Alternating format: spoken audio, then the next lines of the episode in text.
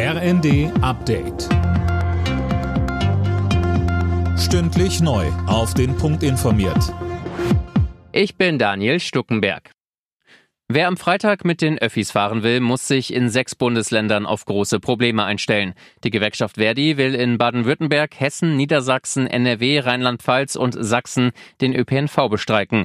Damit soll der Druck im Tarifstreit des öffentlichen Dienstes erhöht werden. Unterdessen drohen auch bei der Deutschen Bahn Arbeitsniederlegungen. Die Gewerkschaft EVG hat die Tarifgespräche mit dem Konzern nach nur zwei Stunden abgebrochen, weil die Bahn kein Angebot vorgelegt hat. Berlins regierende Bürgermeisterin Giffey besteht offenbar nicht auf ihr Amt. Übereinstimmenden Medienberichten zufolge will sie dem SPD-Landesvorstand Koalitionsverhandlungen mit der CDU vorschlagen. Alena Tribold. Die CDU ist ja Wahlsieger und damit könnte Giffey nicht im Amt bleiben. Sollte es zu einer großen Koalition im Roten Rathaus kommen, dürfte dann der CDU-Spitzenkandidat Kai Wegner neuer regierender Bürgermeister werden. Die SPD hatte ja auch mit den bisherigen Koalitionspartnern Grüne und Linke sondiert. Bei einer Neuauflage wäre sie wohl Regierungschefin Berlins geblieben. Mit wem der Wahlsieger CDU in Verhandlungen gehen will, ist noch unklar.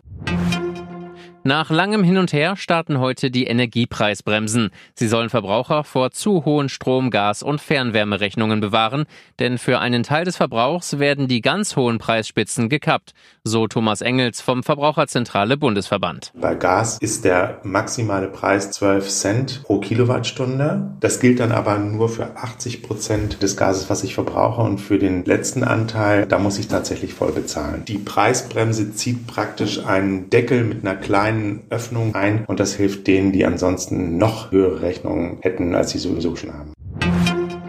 Die Jugendherbergen in Deutschland haben sich von den Corona-Jahren erholt. Im vergangenen Jahr war die Buchungslage wieder wie vor der Pandemie 2019. Auch auf dieses Jahr blicken die Jugendherbergen optimistisch.